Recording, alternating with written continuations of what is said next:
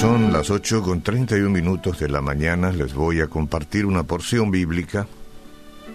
Colosenses 3, 1 al 4 dice, Si pues habéis resucitado con Cristo, buscad las cosas de arriba, donde está Cristo sentado a la diestra de Dios. Poned la mirada en las cosas de arriba, no en las de la tierra porque habéis muerto y vuestra vida está escondida con Cristo en Dios. Esto de habéis muerto hay que entender. Muertos al pecado, se supone. A andar siguiéndolo, persiguiéndolo, muerto al pecado. Ahora nuestra vida escondida con Cristo en Dios. Cuando Cristo vuestra vida se manifieste, entonces vosotros también seréis manifestados con Él en gloria. Gloria a Dios, gloria a Dios. Bueno, salvo que alguien determine y diga, a mí me gusta luego ser una persona fracasada y así es como quiero vivir en la vida, entonces es muy poco lo que se puede aportar desde acá, desde esta reflexión. Pero si hay alguien que se pregunta qué es lo que es éxito, y estoy seguro que puede encontrar muchas definiciones, Basta con leer a diferentes pensadores, algunos que de su propia eh, experiencia habla del éxito, otros que, bueno, de su experiencia, pero está ligada a una vida con Dios. Y están los que sencillamente ensayan nomás algunos pensamientos con respecto a lo que consideran que es eh, el éxito.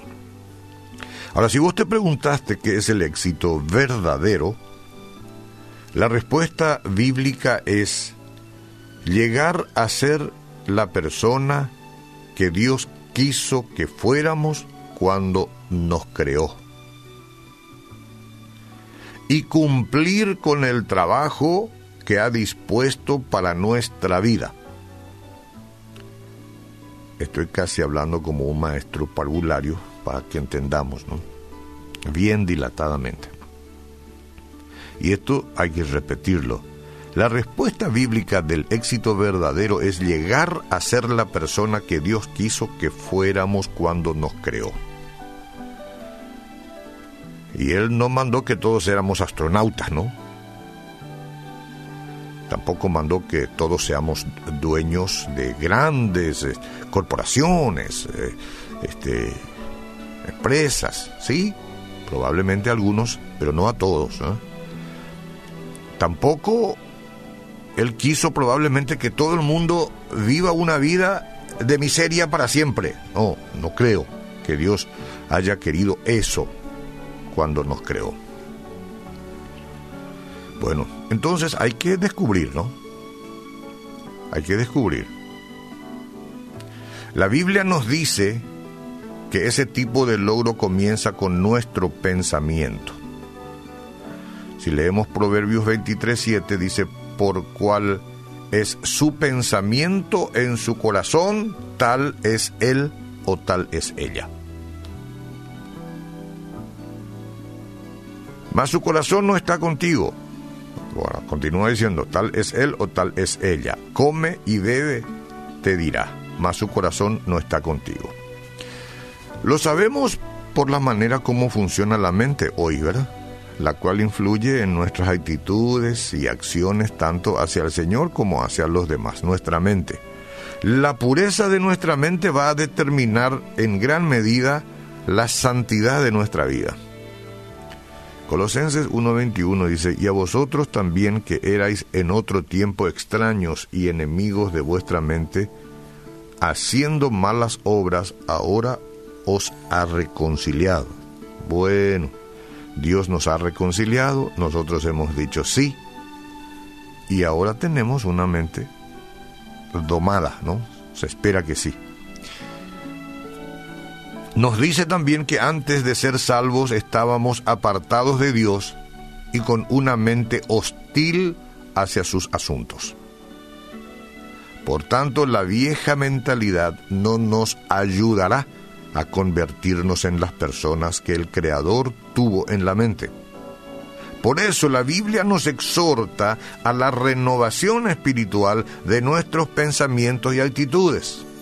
Dice la Biblia, y renovaos en el espíritu de vuestra mente. Ahí es donde tenemos que renovarnos. Peinar la mente, perfumarla, ¿no?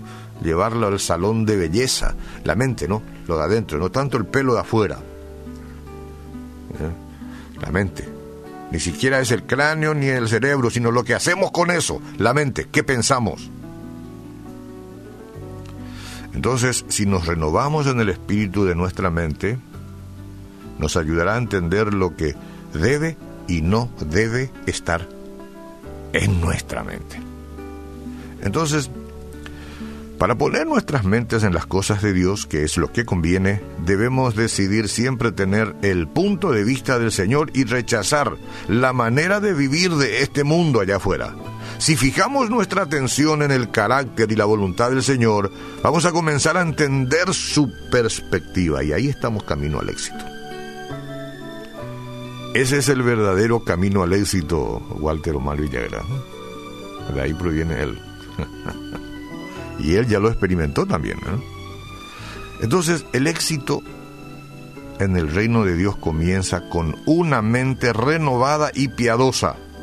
Anote esto ahí nomás, en su mente justamente. El éxito en el reino de Dios comienza, desde la perspectiva de Dios, comienza con la mente renovada y piadosa. Vamos a hacer una cita con la renovación de nuestra mente, hoy lunes 24 de agosto del 2020.